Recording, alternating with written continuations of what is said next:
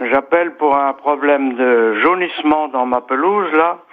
À l'automne dernier, j'ai eu des champignons en grande quantité et à l'endroit où ces champignons poussaient, là, la, la pelouse, le gazon est en train de jaunir comme s'il allait disparaître. J'ai répandu un peu de cendre de bois avec un bon arrosage la semaine dernière, mais je voudrais savoir comment traiter ce problème-là pour euh, que cela disparaisse. Alors déjà, il faudrait être bien sûr que ça soit euh, à cause des champignons.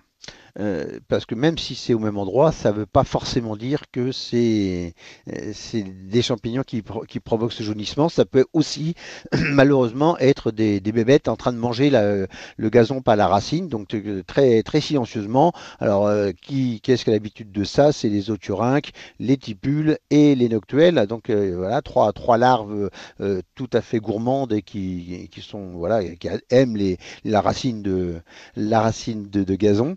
Euh, donc il faudrait bien vérifier que vous n'avez pas sous le gazon en ce moment des petites bébêtes en train de, casser la croûte tranquillement. Donc euh, parce que effectivement la, la, réponse sera pas du tout la même si c'est euh, des, bébêtes ou si c'est du champignon. De toute façon, dans tous les cas de figure, les sols bretons sont acides naturellement et euh, le gazon n'aime pas l'acidité quoi qu'il arrive. Donc de toute façon, quoi qu'il arrive, euh, sur tous les, gazons que l'on veut souhaite euh, jolis et bien entretenus, il faut travailler pour faire diminuer l'acidité, donc remonter le pH du sol. Et ça, ça se fait euh, au mois d'octobre, hein, hein, en général entre le 15 octobre et le 15 novembre, grosso modo, à la louche, hein, donc plutôt euh, fin, fin d'automne, euh, avec bah, du carbonate de chaux.